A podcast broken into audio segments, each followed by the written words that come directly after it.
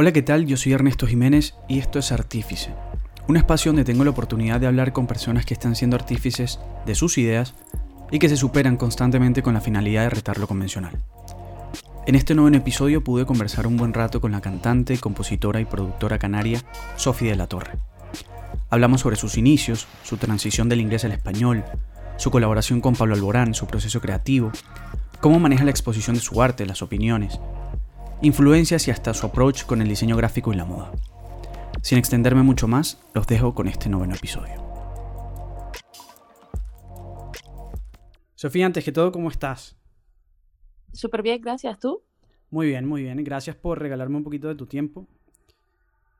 Y sé que estás. Claro, un placer. Sé que estás un poquito malita, pero bueno. Sí, feliz. Se me nota un poco la voz, pero bueno. quiero empezar, quiero empezar por el inicio de todo. ¿En qué momento de, ¿en qué momento de tu vida descubres que, que la música es lo tuyo? ¿Cuándo, ¿Y cuándo decides convertirla en tu profesión? Porque tengo entendido que ibas encaminada más a ser deportista, ¿no? Que a ser cantante o artista. Sí, bueno, se me da muy bien el deporte. Eh, siempre estaba eh, haciendo algún tipo de deporte cuando era, cuando era pequeña. Estaba en todos los equipos que podía estar de, de fútbol, hacía surf, hacía baloncesto, hacía de todo, atletismo. Y, y pues hasta como los 14 años así que escribí mi primera canción, eh, que fue como unos deberes del colegio, que el profesor de música nos mandó como ir a componer una canción. Y, y al día siguiente volví con mi canción hecha, pero no tocaba ningún instrumento ni nada, o sea que lo que hice fue escribir como un poema y, y ponerle melodía en mi cabeza. Y a partir de ahí, pues mi profe vio que tenía facilidad para eso, me mandó a casa con un un teclado del colegio para, para aprender a tocar el piano. Y, y pues desde entonces, eh, desde entonces me di cuenta que tenía una pasión por escribir canciones, escribir historias y, y cantar. Y, y, no pensé que podía ser mi, mi profesión eh, hasta más adelante, obviamente, pero, pero sí, es cuando empecé a desarrollar mi, mi pasión por, por, la música. Y al descubrirlo se convirtió en tu, en tu día a día, ¿no? O sea, recurrías ya frecuentemente a él. Sí, sí, eh, em, empecé eso, pues a escribir, eh, no, no, sé si todos los días, pero desde luego que todo el día, todos los días me sentaba al piano, eh, aprendí también a tocar la guitarra, em, aprendí a, grabarme y a mí misma, me fui comprando un micro y esas cosas. Y, y poco a poco pues perfeccionando, pues perfeccionando eso, la composición y eso hasta, hasta ahora, básicamente. Y al, y al haber iniciado a componer sin melodía, porque tengo entendido que primero empezaste como poesías y le ponías melodía en tu cabeza. E, e, ¿Eso se quedó un poco en tu composición? ¿El empezar primero por, por la letra y luego recurrir a, la melodía con el teclado o la guitarra? ¿O ya obviamente el eh. aprenderlo cambió ese, esa forma de componer? Sí, eh, eh, estuve muchísimo tiempo componiendo, pues eso, sentada al piano, simultánea básicamente, mientras tocaba algo en el piano, pues iba componiendo lo que me sonaba bien de melodía y tal, pero siempre muy simultáneo. Y hoy en día, pues, pues también, o sea, no, no, ya me siento menos eh, en el piano y todo nace de ahí porque también mandan beats instrumentales y esas cosas y me encanta componer sobre esas bases o a lo mejor tengo gente en el estudio y, y pues otra persona toca un instrumento y ya pues eh, compongo sobre lo que tocan y tal, pero em, sí, fue, fue como la, la, la, manera como original de como empecé a componer, pero hoy en día es mucho más dinámico todo para mí, no, no hay como una, no empiezo siempre como de un punto, ¿sabes? Claro, claro, entiendo. Ah, hay algo que me llama mucho la atención de, de, tu carrera y es que veo que desde el 2014 hasta el 2018 mm. estuviste haciendo música en inglés. ¿Qué, te impulsó a hacer música en inglés desde el inicio y, y qué, qué, sucedió luego que te hizo cambiar de, de parecer o cambiaste al español? Mm, sí, eh, pues mira, es que yo eh, fui a un colegio inglés desde chiquitita. Entonces, para mí, el inglés y el español es como, lo, ¿sabes? Me, expreso igual en, en, los dos, pero sí es verdad que toda la música que consumía era en inglés, muy poca, muy poca en español. Entonces, eh, yo me nacía mm, de naturaleza eh, escribí, cuando escribía, pues eso, poemas o, sentimientos o lo que sea, hacerlo en inglés. Em, y, y, no es que haya cambiado de parecer ni nada, de hecho sigo escribiendo muchísimo en inglés, pero cuando aprendí que también sabía escribir en español, que fue pues eso, hace tres años o así, eh, que cuando estaba viviendo en Los Ángeles, eh, fue porque mm, también escribía para otras personas y, mm, y, la compañía con la que trabajo, que se llama Pulse, eh, me preguntó en plan, oye, porque fue justo después de, mm, del boom como de Despacito. Y, mm, y, y, todo el mundo buscaba como el, el hit en Spanglish. Y entonces me preguntaron, oye, ¿no, ¿no escribes en español? Tal, no sé qué. Y dije, oye, pues la verdad que no he probado, pero, pero de repente sí, no sé. Entonces empecé a probar y vi que se me daba y que además me sentía a gusto y descubrí como un nuevo mundo, una manera nueva de expresarme. Eh, y era tan nuevo para mí que me, pues no sé, me encantó y, y pensé, Holly, me encantaría sacar algo yo. Eh, pero como que no lo veía bajo el mismo nombre con el que sacaba música en inglés, porque decía, la gente se va a confundir aquí de repente. Entonces empecé mm, a valorar la idea de sacarlo bajo otro nombre, un seudónimo o algo. Pero mi productor me dijo, nada, está demasiado, demasiado guay, sacarlo como, como tú, como ti misma. La gente siempre te pide algo en español de todos modos, así que les va a gustar. Y pues desde entonces eso, he ido sacando canciones en español, algunas tienen algún verso en inglés también ahí entremetido. Eh, y no es que haya dejado de hacer música en inglés, seguro que voy a sacar más música en inglés. Eh, no, no te sé decir exactamente cuándo, pero vamos, eso es una garantía que va a pasar. Eh, pero me gusta poder tener la libertad de hacer lo que, eso es lo que me apetezca. Si, si ahora me apetece sacar un tema en inglés, pues sacarlo en inglés, y si es en español, pues en español. Además se notaba en tu música, al menos de todo lo que sacaste al, principio al principio, se notaba en tu música bastante influencia electrónica, ¿no? Creo yo. ¿Cuáles eran tus influencias durante, durante esos años, durante ese primer proceso de tu carrera? Sí, eh, como que influencias electrónicas nunca, nunca he llegado a tener yo personalmente. Igual mi productor sí que tenía algo así más, más en mente y por eso suena, suena eso, pero a mí siempre... Eh, sí es verdad que al principio cuando empecé a sacar música eh, mm, era acústica, o sea, eso ya creo que en Spotify no está, pero, pero sí es verdad que así empecé con guitarra y cosas mucho más orgánicas y tal. Em, y luego cuando empecé a trabajar con mi productor Jonas, que es de mm, Helsinki, para vive en Los Ángeles, pero eh, nos conocimos en Berlín y, empezamos a trabajar juntos. Iba yo a Helsinki, venía a Berlín y tal. Eh, empecé a experimentar pues en, sí, como con beats y con producciones más, más tochas así. Y mm, aunque mis referencias no fueran electrónicas per se, eh, yo escuchaba muchísimo Frank Ocean, por ejemplo, escuchaba, empezaba a escuchar bastante más eh, hip hop también, entonces se notaba bastante en, mi, eh, en mis cadencias al escribir y, y, en las melodías y tal. Actualmente cuentas con un tema en colaboración con Pablo Alborán, del que vamos a hablar más, más adelante. y si no me equivoco, recientemente firmaste un contrato de, de distribución con Warner. ¿Qué suponen estos dos logros para un artista que continúa siendo independiente? Como sigue siendo tu caso. ¿Cómo, ¿cómo canalizas estos pasos en tu carrera? Eh, bueno, son, son pasos importantes. Eh, la, la, colaboración con, con Pablo y, y, con otros artistas que han marcado como mi, mi, carrera, por así decir. Yo no, no soy de colaborar muchísimo y con cualquiera, eh, pero sí es verdad que he tenido la suerte de a lo largo de mi carrera colaborar con gente que admiro muchísimo y se, me ha dado la situación y, y súper agradecida con eso y, la verdad que eh, me motiva, me inspira y, ya te puedes imaginar. Eh, para mí son logros que, que, en el momento me impactan bastante, que digo, jolín, lo que hemos conseguido, ¿no? Eh, pero tampoco dejo que me, como que no reflexiono muchísimo en ellos en el momento, es más como a posteriori que digo, wow, que que bomba, ¿no? Pero no, no dejo, y creo que es la naturaleza de todo artista, es como que siempre estás buscando el siguiente, lo, lo, que hacer mm, eh, siguiente y, y, todo eso. Entonces, para mí es un, un honor y, y, Jolín me hace entender que algo estoy haciendo bien, pero, ¿sabes? Pero no es una cosa que, que, que lo piense todos los días, ni, ni mucho menos. Es, es, para, es como parte de mi historia y mi recorrido. pero, mm, pero siempre estoy eso, como mm, buscando lo, lo, siguiente y qué canción voy a sacar después y cuál va a ser el siguiente movimiento. Que no es, no es bueno del todo, porque no te paras a saborear ahí los, los momentos importantes. Sí, quizás de, de mm. manera externa la gente que, que, quizás eh, sigue tu música, te apoya o, o ah. familiares ah. te podrán decir, bueno, pero disfrútate un poco el momento de lo que estás logrando.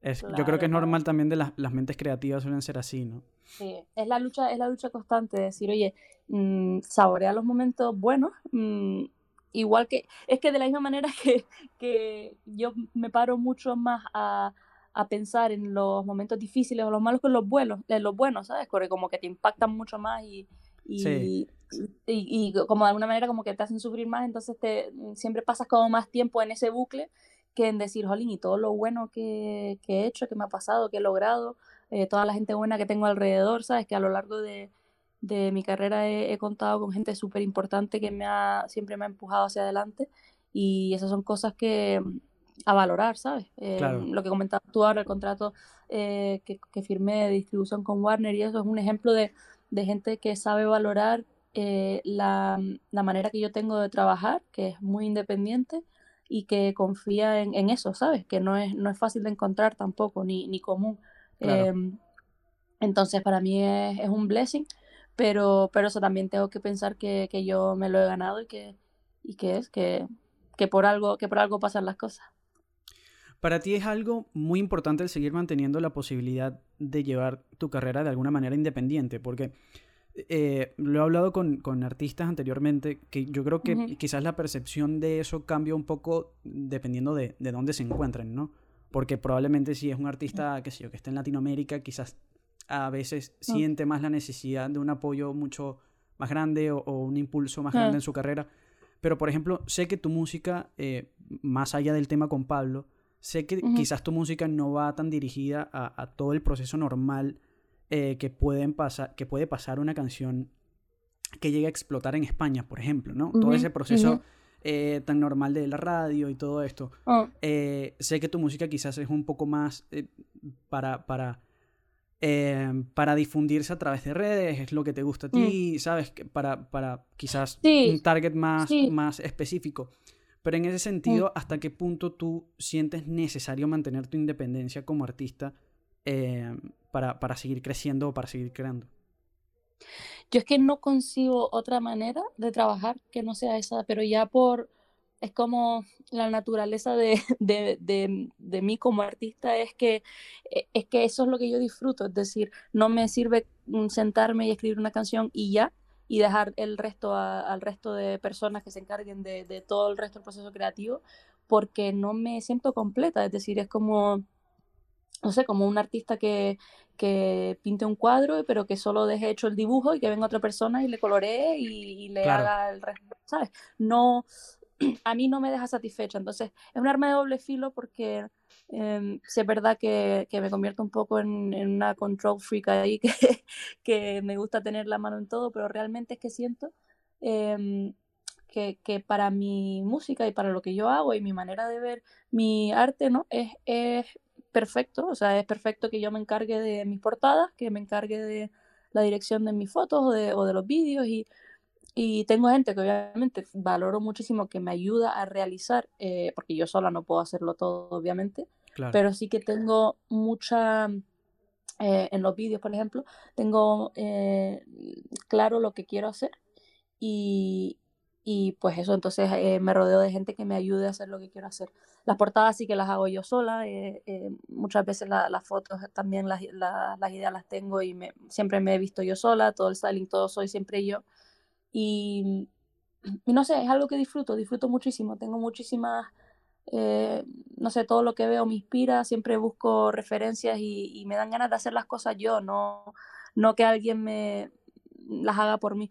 Em, y luego lo de, lo de, la radio es curioso porque es real, realmente yo sí que considero que tengo temas que, que podrían pegar ¿no? en la radio y que, son, y que son aptas para, pero nunca ha sido ni mi prioridad, ni siento que, eh, sí, eh, o sea, yo no, yo no hago música para que suene en la radio, sino que si compongo algo y suena que podría estar en la radio, pues estupendo, pero no, claro, no, es mi, no es mi meta cuando estoy en el estudio, es como que hago lo que me suena bien, lo que me apetece hacer y, y no puede, ¿sabes? No se puede crear como para un fin específico, que es como que, no, yo hago para cosas para sonar en la radio, o al revés, yo hago cosas para no sonar en la radio, ¿sabes? Simplemente hago cosas si se da la situación de que, oye, mm, suena en la radio en algún momento, maravilloso.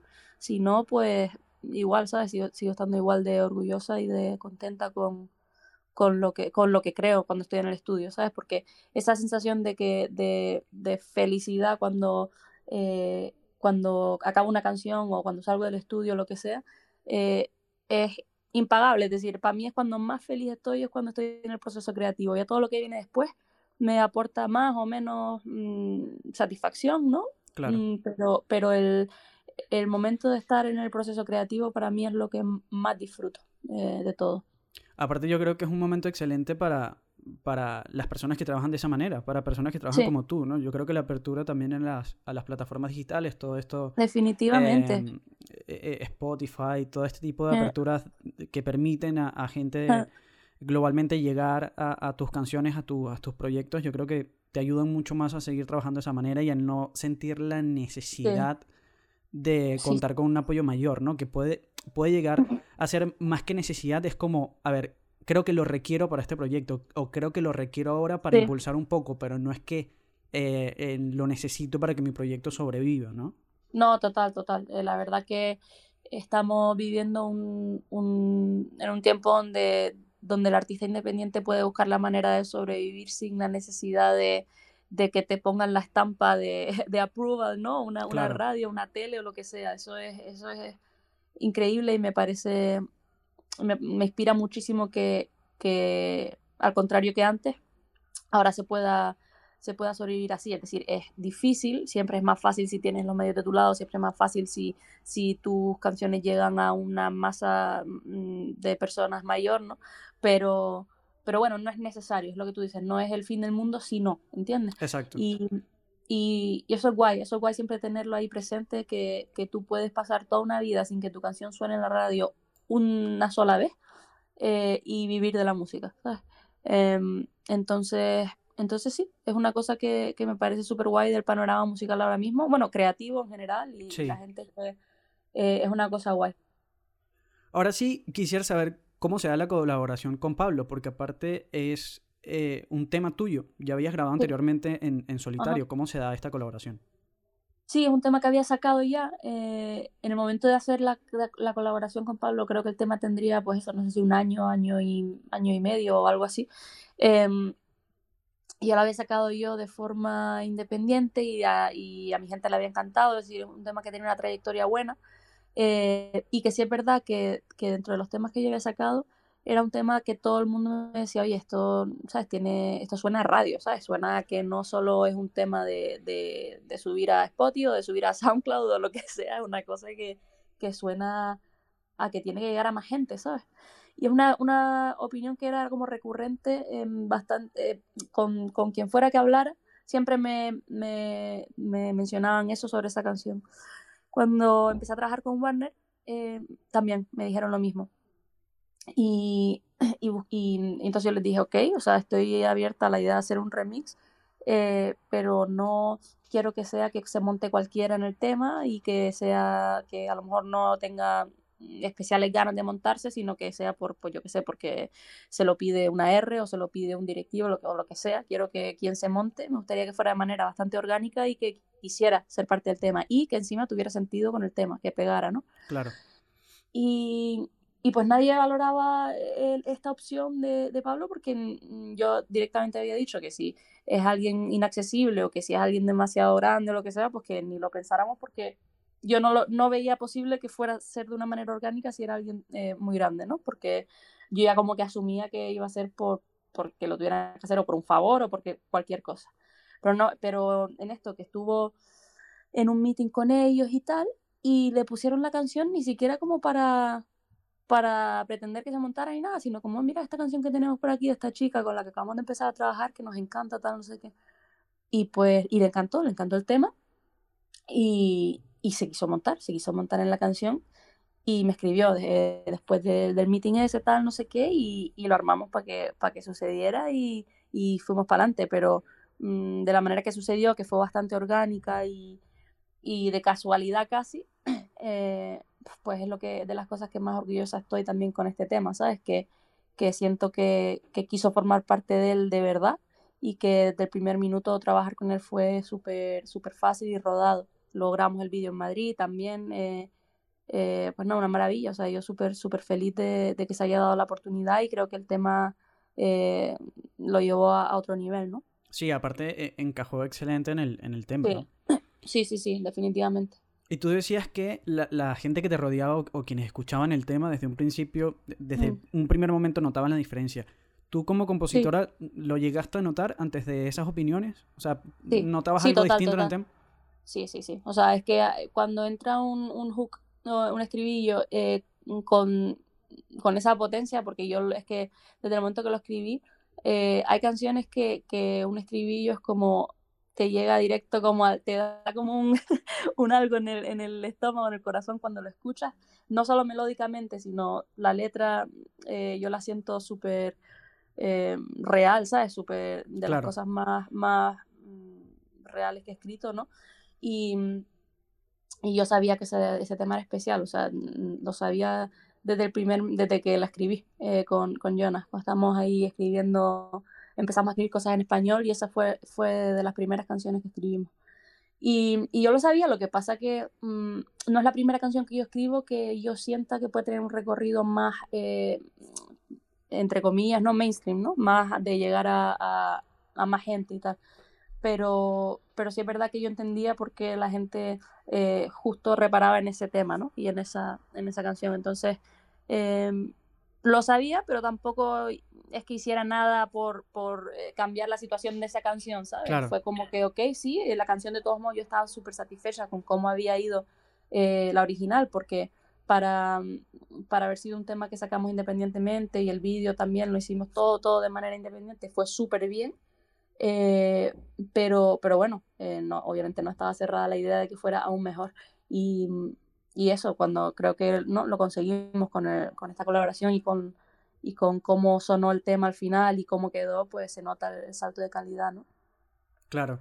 ¿Qué conservas de haber compartido, aparte de la canción, obviamente, eh, video con Pablo Alborán, algún, algún consejo o, o qué sentiste a la hora de, de, bueno, de también poder em, estar trabajando en un mismo proyecto con una persona que tiene un poco más de recorrido? ¿Qué te deja estas, estas sensaciones o estas, estas, em, estas oportunidades en tu carrera?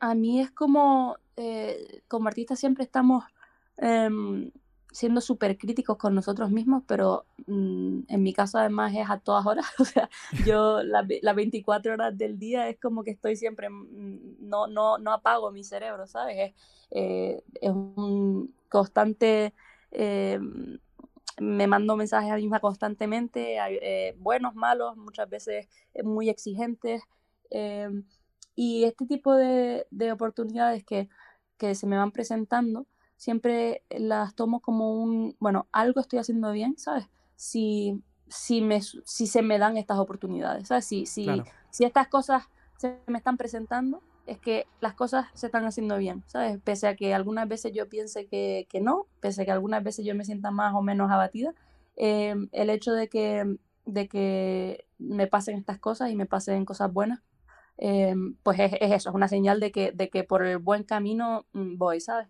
Entonces, yo me quedo con eso, me quedo con que, con que una persona con la que eh, he crecido con esa música, ¿no? Eh, de, de, hecho, de las pocas cosas en español que escuchaba era, era, eh, era Pablo, entonces me quedo con que, que si, si, ha podido formar parte también de, de mi development como, como artista, eh, pues para mí es una, una suerte y un, y un, honor poder haber escuchado a, este hombre cantar algo que yo escribí, ¿sabes? Em, sobre todo fue una afirmación como compositora, eh, fue, fue como una, sí, un, halago bastante grande, entonces eh, me quedo con eso, me quedo con eso. Ahora que hablabas de una afirmación como compositora, a la hora de, de, de componer, en tu proceso, cuando por ejemplo lo hacías o lo haces en inglés y lo haces en, español, ¿cambia un poco la mecánica a la hora de, crear y de componer? ¿O, se te da de la misma manera las, las, dos formas? No, la verdad que se me da de la... De, la, la mecánica es la misma.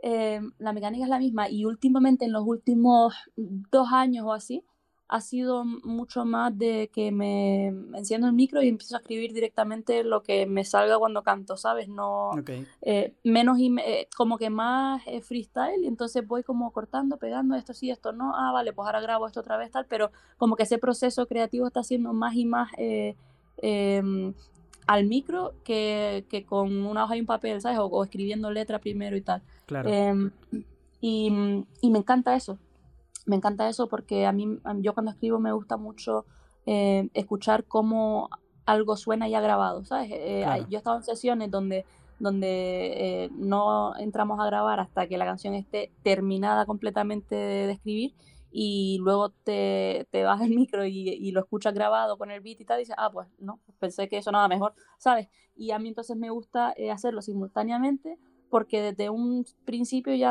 ya estoy escuchando si me convence o no eh, a, a, través de los, de los speakers, ¿sabes? Claro. Eh, entonces ese, ese, está siendo mi proceso más y más. Eh, y, y, entonces en, en, el idioma tampoco cambia eso. Sí es verdad que hay veces que me siento a escribir algo sobre una base y empiezo a lo mejor en español y luego me doy cuenta que lo que quiero es escribir en inglés y entonces claro. eh, me, me, nace más escribir en inglés un tema, más en español otro tema, pero cuando se trata de, de escribir eh, o de componer, siempre, siempre suele ser el mismo proceso.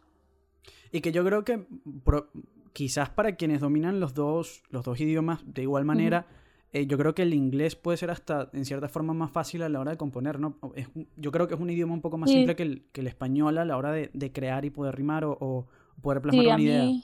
A mí me resulta, mmm, no es que me resulte más fácil, sino que como lo llevo haciendo más años eh, y, y, la música que consumo es muy en, mucha en inglés y tal, eh, es más, es que no, tampoco es más natural, no es esa la palabra, pero sí es más como Mm, sí, se me, me, resulta más, eh, más fácil. Fluye veces, más rápido, probablemente. Flu, fluyo, fluyo de otra manera eh, y, y, y, como que me pregunto menos veces si esto suena bien o no, ¿sabes? Es como que eh, tengo más referencias eh, cuando se trata de escribir en inglés, pero realmente eh, me he acostumbrado, me acostumbré rapidísimo a, a, para lo poco que llevaba haciéndolo, a escribir en español. Y, y son maneras de expresarse distintas y, y cuando llevo a lo mejor eh, una racha de escribir más canciones en español, pues me gusta siempre volver al inglés y viceversa, porque también es, es, una manera de mantenerme fresca y con ganas de, y con ilusión de escribir y, y no estar siempre con la misma dinámica, ¿sabes? Claro. Hace muy poco salió Este Flow no es gratis, tu primer uh -huh. tema del 2022. Uh -huh. Yo lo llamo como un reggaetón más como fronteador, como dirían en Puerto Rico. esto, sí, Lo, esto lo podemos tomar como una señal de la línea por la que estarás creando música eh, este año o de ahora en adelante. En, en el sentido de, de, experimentar con sonidos nuevos, de eh, escucharme en bases distintas, en no, en no sentarme a pensar muchísimo si esto pega que lo saque o esto no pega que lo saque, sino de hacer las cosas y si me gustan sacarlas, sí. Eh, en ese sentido de, de querer experimentar, sí eh, pero no necesariamente todo va a tener ese, esa, esa, ¿sabes? Ese, ese tipo de, sí, pues en todas voy a flexear o en todas voy a, a tener un, un dembow así fuertísimo. No, es en plan como, eh, creo que quería que fuera el primer tema porque eh, representa eso, eh, el, el, el, las cosas nuevas que, que quiero probar como artista, las cosas nuevas que a mí no necesariamente es un tema que yo hubiera sacado eh, de todas, todas a lo mejor hace un año, porque hubiera pensado, no, pero es que no pega tanto con tal, con, con esta otra que voy a sacar, pero también es que mmm, todo al final, si lo escribo yo, eh, lo canto yo y, lo, y, lo, y, es, y es mi arte, pues todo va a sonar a que pega con lo que yo hago, porque sigo siendo yo. Entonces tengo que eh, pensar men menos y sacar más. Es, es, mi, es, mi, es mi moto para este año, es eh, comerme menos la cabeza y ser más, mm, más creativa y, y, ser más propositiva, proactiva con todo. Y, y, eso, pues así va a ser el, el, año. Es decir, ahora en un par de semanas saco otro tema y, y, colaboraciones y esto y lo otro. Y quiero estar muy, muy presente y muy activa. Eso, eso es lo que me he propuesto para este año. Aparte de que ya, ya en tu recorrido musical estaba este sonido también eh, sí, es, es, parte de ti, no, no, es algo nuevo. Sí, sí, sí. sí. Que justamente... No, no que justamente iba a eso, porque para nadie es un secreto la gran repercusión que tiene, digamos, la música latina en este, en este momento uh -huh. y sobre todo la música urbana, como bueno, como uh -huh. normalmente suelen llamarla o encasillarla. Llamarla, ¿no? sí. Y cualquiera que quizás te conozca desde el tema con Pablo hacia acá, mm. escuchando tu última canción, puede, aunque el tema con Pablo sí tiene como un ritmo uh -huh. también un poco urbano, eh, puede llegar a pensar que estás en un momento de adaptación al urbano y realmente no, porque siempre ha estado en tu sonido. Claro. Claro, claro, no. Sí, Total. y sientes que esto de que, de que siempre haya estado en tu sonido te pueda servir de ventaja para aprovechar esa ventana que está abierta hacia lo urbano y que tanta gente ahora mismo ve y escucha. Sí, es decir, yo sé que hay gente que, que, que va a decir, venga, otra más que se quiere subir al barco, y, eso y será gente que, que, no conoce mi trayectoria. Exacto, por eso mismo te lo decía, porque quizás quienes no conozcan tu background van a, van a ver eso y van a decir, ah, bueno, es que ahora quiere, y es como, no, si realmente ves todo, es tu sonido. Total, y, y, eso va a ser así, mm, sí o sí, igual que habrá gente que pensará, ah, ahora hace español porque, porque mm, sí, porque ahora es lo, de moda. También lo hubo en su momento cuando empecé a, a cantar en español, ¿no? Pero Mm, eso siempre va a estar, ¿sabes? Siempre va a haber gente que como dude de los motivos por los que tú haces las cosas. Eh, y incluso me motiva, ¿sabes? Mm, incluso digo, guay, o sea, mm, que haya detractores siempre es una cosa que sienta bien el proceso creativo porque eh, te esmeras todavía más y, tienes más hambre y tienes más ganas de, demostrar que, que, ciertas cosas no son como, como se perciben, ¿no? Pero... Eh, pero sí, e, es cierto que yo llevo tiempo eh, experimentando con cosas. Yo además, si hay una cosa que realmente en mi carrera he hecho, es experimentar con sonidos. Nunca, si me iba bien con, con lo acústico, de repente decía, vale, pero ahora quiero hacer eh, eh, un tema más eso, con lo que tú decías, con, con tonos electrónicos y tal, sabiendo que, que a lo mejor lo, lo, safe era seguir por lo que funciona. Yo sé que a mí me funcionan súper bien los temas más melancólicos, más baladotes, más así. Y, y luego, aún sabiendo eso, si me apetece hacer un tema de, de fronteo, flexeo, lo que sea, también lo quiero hacer porque es igual parte mía que, que las canciones que canto de desamor y de, y de corazón roto, ¿sabes? Que es a partes iguales yo. Entonces, eh, sí siento que, que, a lo mejor tengo que consolidar más ciertos tipos de sonidos como para que la gente diga, ah, vale, esto es lo que lleva haciendo Sophie eh, toda la vida, pero al mismo tiempo Mm, es que siempre voy a hacer lo que me apetezca, es decir, lo que me da ilusión. Si, eh, también sé que es un poco tirarme piedras sobre mi propio tejado, porque como artistas emergentes siempre es mejor tener una propuesta súper definida de un solo sonido, ¿no? Em, pero, pero también es que eso no me da, mm, no más ilusión siempre hacer el mismo tipo de cosas, ¿sabes? Eh, sobre todo que eh, los artistas cambiamos, nuestras influencias cambian, eh, queremos crear, ¿no? Y crear siempre lo mismo no es crear, se convierte en, seguir un patrón. Y, y, a, mí, a mí me gusta arriesgarme, o sea, hay veces que maldigo mi, mi afán por arriesgarme, pero, pero realmente es una cosa que me, me gusta, me, me, anima a seguir para adelante y a seguir aprendiendo y es lo que me, me llena. No, y que al final es lo... A ver, entiendo que, que digas que quizás la, el, el, la percepción externa a tu trabajo... Mm. Eh, siempre busque como que eso pasa, va a pasar siempre y no, yo mm. creo que no solo los cantantes, sino en cualquier, eh, a cualquier creativo, ¿no? Que quieren encasillarte en algo, ¿no? Es parte de la sociedad también. Pero yo creo que se aprecia mucho, yo creo que quien realmente aprecia el arte aprecia mucho lo genuino del arte, ¿no? Y el hecho de que tú digas, mira, yo no puedo hacer algo que realmente no me guste o algo que no fluya porque es lo que está sonando o es porque lo que debería ser o lo que sea, ¿no? No me veo haciendo eso. Yo creo que eso se aprecia mucho en los artistas. Hablabas eh, hace un rato em, eso, ¿no? De las, las opiniones de la gente, de quienes escuchan tus canciones o, de lo externo. Y como, como creativa y como artista estás expuesta a las redes sociales, ¿no? A la receptividad o no de la gente, la aceptación de lo que hagas u opiniones, a las expectativas. ¿Cómo manejas esa exposición? ¿Interfiere en tu proceso creativo? ¿Te pueden llegar a dar como especie de bajones eh, emocionales o cómo, cómo lo manejas? Sí, sí, eh, vamos a ver, 100%, es decir, creo que cualquiera que esté expuesto a, a la constante opinión de la gente o el constante, em, eh, los likes o, los, o, o, la repercusión de algo eh, como baremo de si eres successful o no, es una receta para, para que se te destantee todo, ¿sabes? No, no, no creo que haya nadie que se salve de eso. Por más mm, o menos maduro que seas, más tablas o menos tablas que tengas, eso, eso le afecta a, todo el mundo porque es parte de, de, ser un ser humano y de, y de querer que la gente le guste lo que tú haces, ¿no? Em, hay que estar, hay que estar ahí, porque es lo que es, lo que hablamos. Si, si vivimos en una época donde mm, precisamente no necesitas el ok de las radios y, de la, y del big media para mm, eh, sobrevivir como artista, es verdad que la, la, la alternativa es que tienes que estar eh, online y tienes que estar, eh, pues eso, expuesta a todo este tipo de cosas.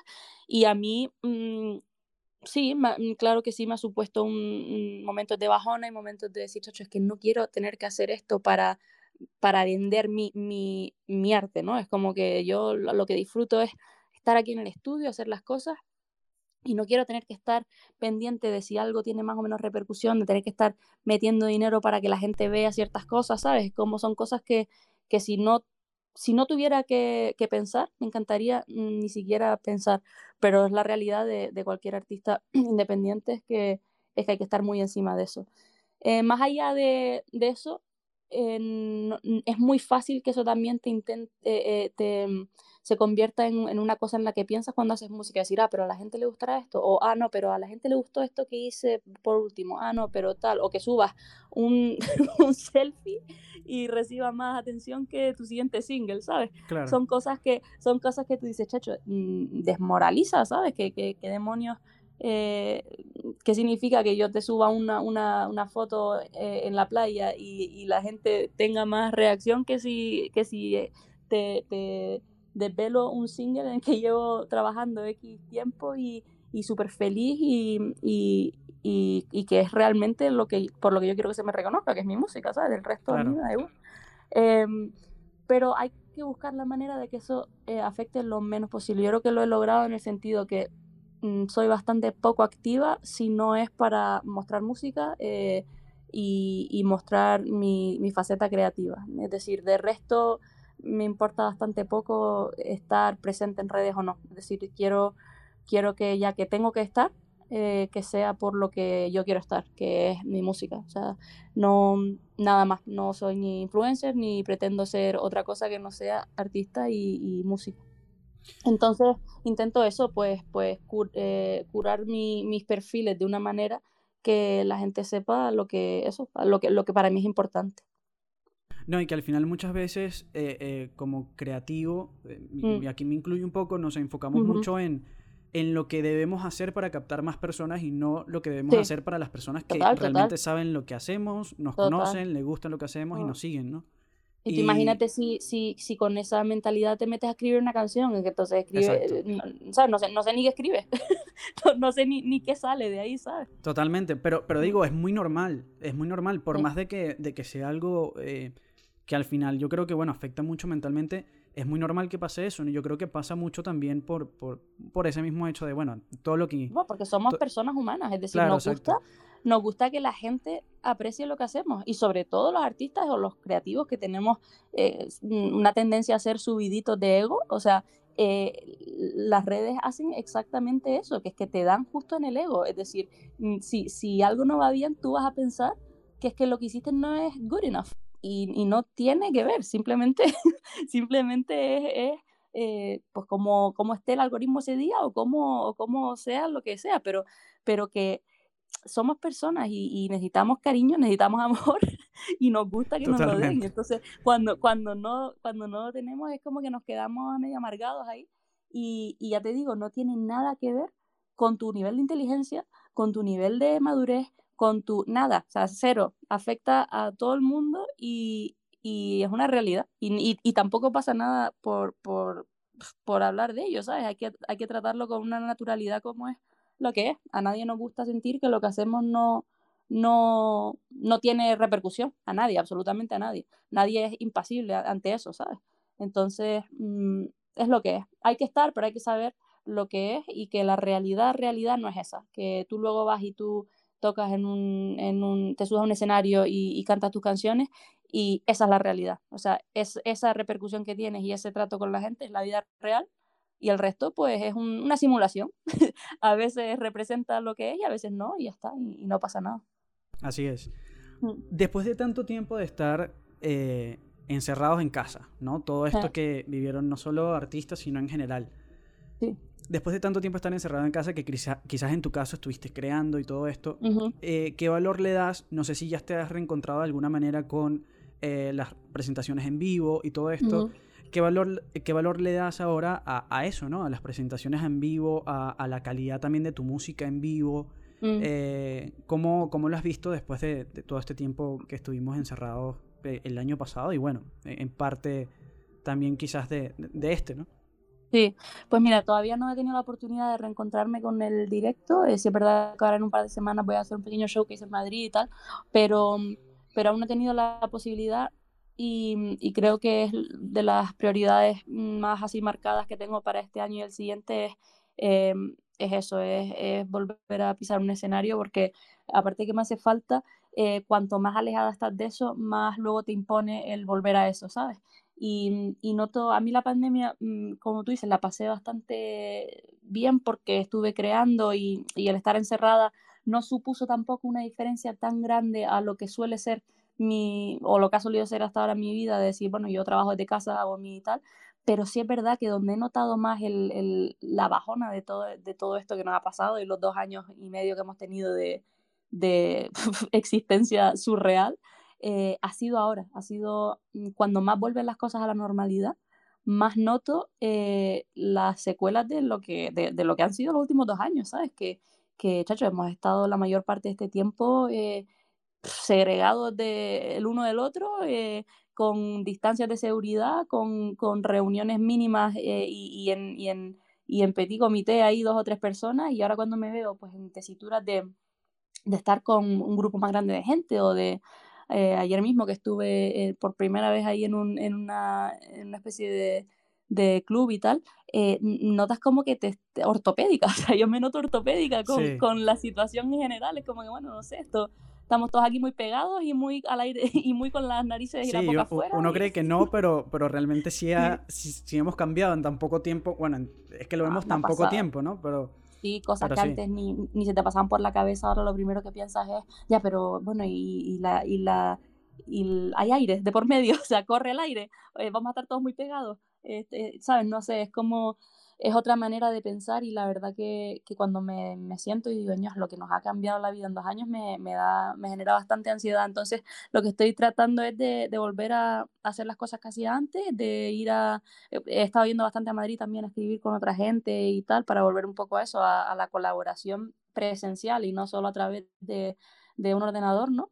Eh, pero sí, eh, el directo es algo con lo que espero reencontrarme ya con más continuidad.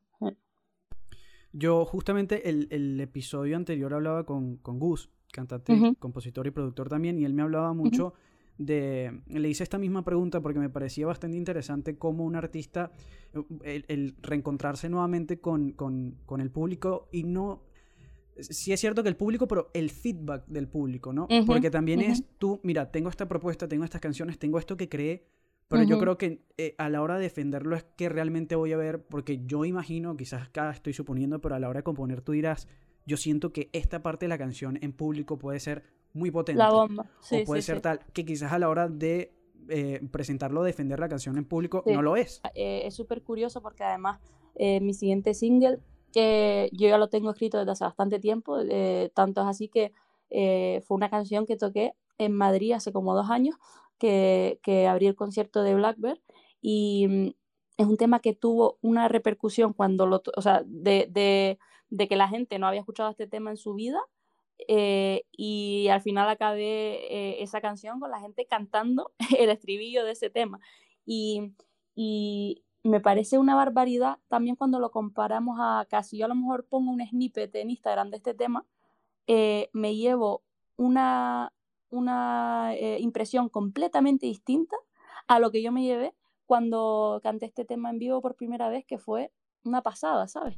Entonces ese, esa, esa, mm, eso es impagable, es decir, lo que tú eh, pruebas en un escenario, eh, la reacción que tú estás viendo, la reacción real de la gente, ¿sabes? La, la reacción en el momento y, y, y, sin truco, ni trampa, ni nada, o sea, eso es lo que es. yo la valoro muchísimo, muchísimo más y, y si hay algo que me, que me motiva a sacar también este tema es que sé que, que tuvo su, su sitio con, con, la gente que, que, estaba ahí, ¿sabes? Entonces, a mí, aparte de que este tema me encanta, sé que ya ha tenido una buena, una buena repercusión cuando lo toqué en su, en su día.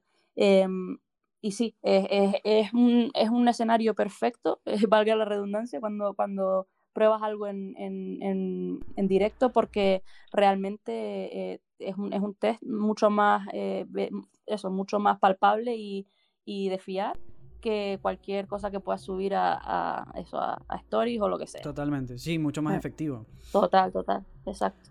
¿Quiénes consideras que son tus principales influencias en la música actualmente? Yo siempre, yo siempre digo que a mí eh, Frank Ocean me cambió como la manera de componer, porque yo antes de, de escuchar su música mm, entendía la composición de una manera, sobre todo las letras y eso, y luego después eh, de, de, escuchar su, su eh, disco Channel Orange por primera vez, mm, me cambió la perspectiva y, y cambié. Eh, y eso siempre, siempre es una cosa que tengo ahí como muy marcada, en plan de, es mi referente yo creo que número uno en cuanto a composición, aunque luego no se noten las canciones que saco del todo y tal, pero siempre es una, una cosa que tengo muy presente.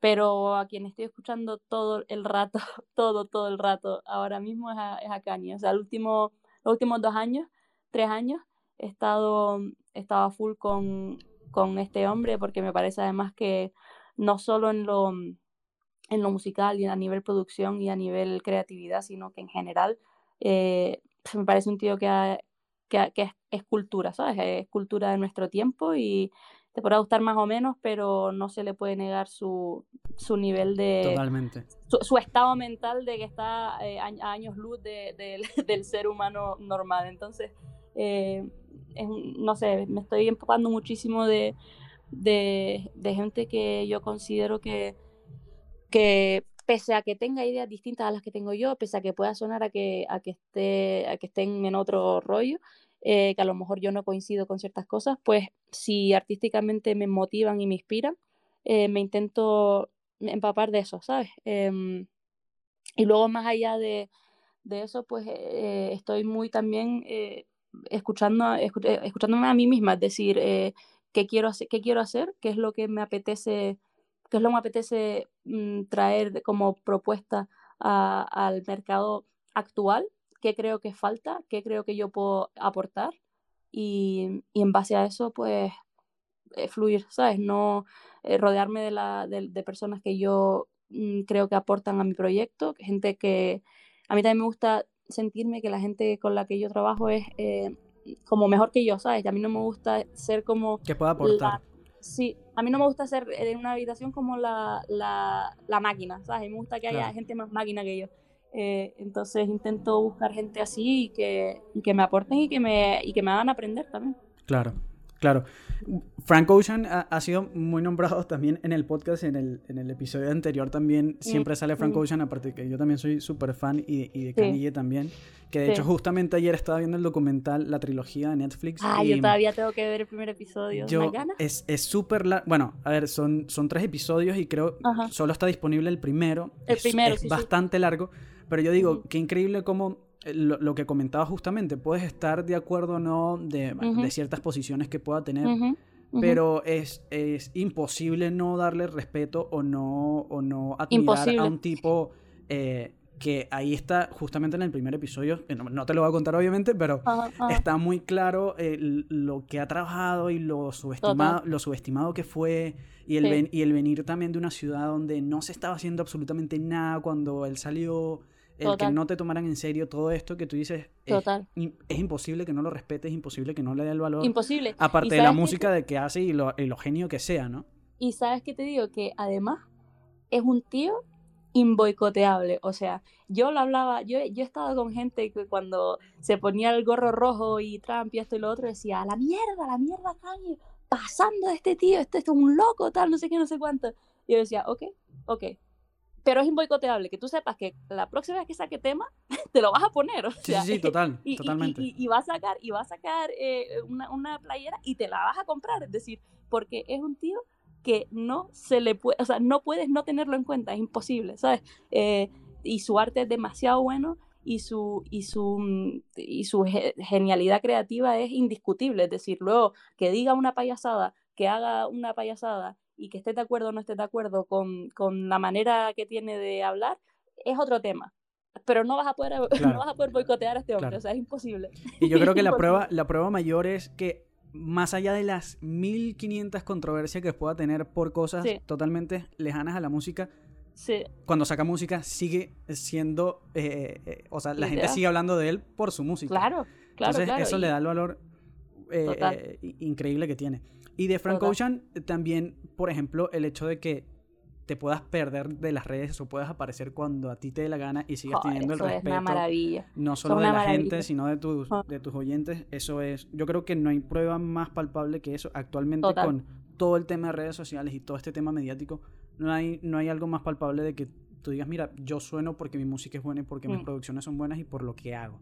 No porque esté a cada rato hablándole a la gente o porque aparezca en fotos, revistas o, o, Y también, y también testamento a lo que hablábamos de ni siquiera tienes que estar sonando en, en, radio y tener un hit de top, ¿sabes? Es que, es que mm, es el ejemplo perfecto de un tío que ha hecho lo que ha querido, que lo ha hecho increíblemente bien, que tiene gente que lo ama por lo que es, por lo que hace y por lo que escribe, y no tiene que estar en ningún sitio para demostrar nada. Simplemente cuando saca disco, ahí tiene todo el mundo a sus pies y, y da igual si lo saca en cinco años o si lo saca en, uno. Es decir, eh, la gente está igual de mm, eh, engaged con, con, lo que, con su propuesta y con lo que él es como artista. Entonces, em, ese tipo de cosas me encanta porque, porque te ayuda a ver que, bueno, que es posible, ¿no? Que, que no todo tiene que ser estar en TikTok y no todo tiene que ser estar eh, sumiso a, a, eso, a, los algoritmos y a, las, y a las cosas que puede que acarrea ser creativo hoy en día, ¿no? Que, que, cansa, cansa muchísimo. Mm. Totalmente.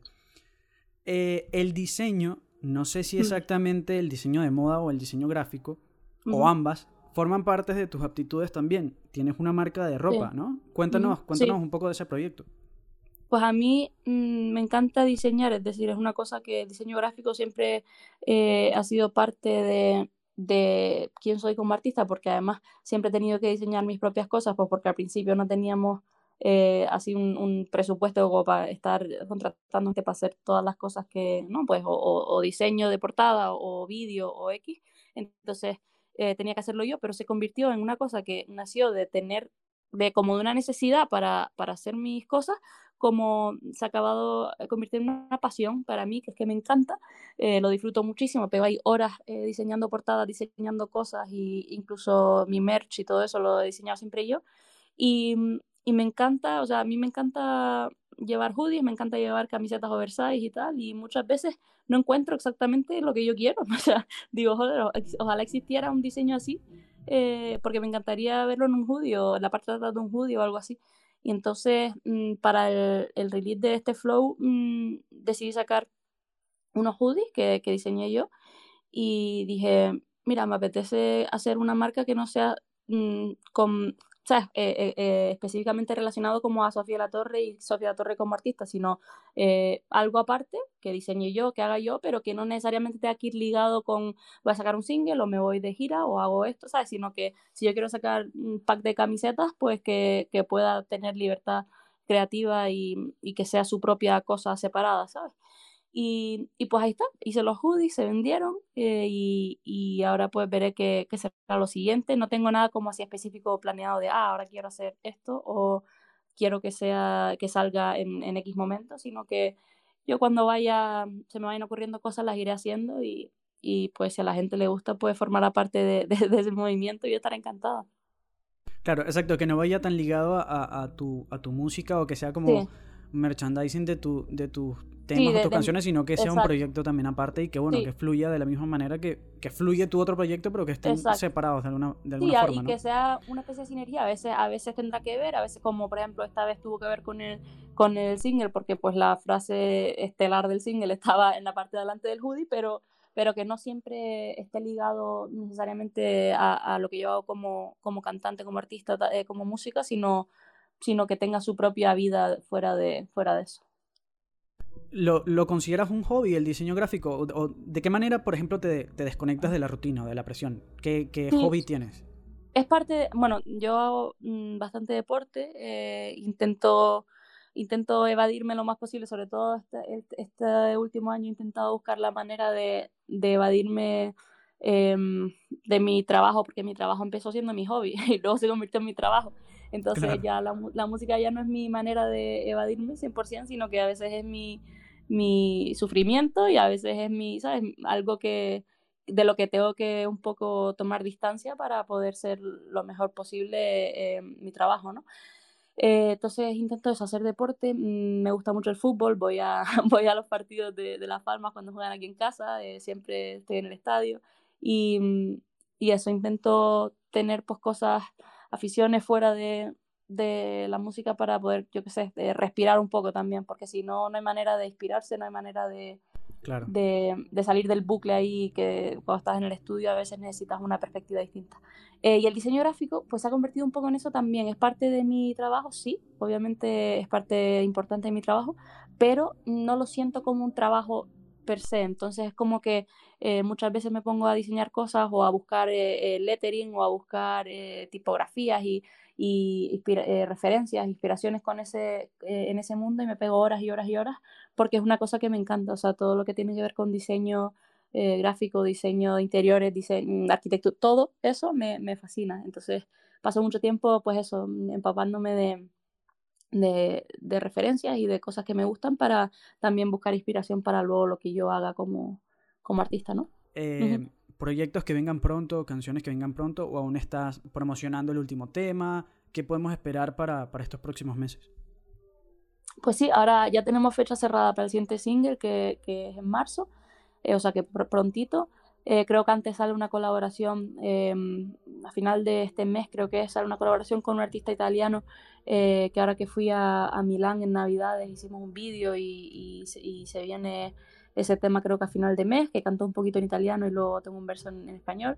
Y más colaboraciones así guay que están eh, pues entre, entre que la estamos más o menos organizando y, viendo cómo pasan, pero tengo cosas planeadas y luego eh, mucha más música eh, el resto del año, porque yo mi plan es a, a single por, por mes, mes y medio, entonces van, van a haber bastantes cosas, seguro.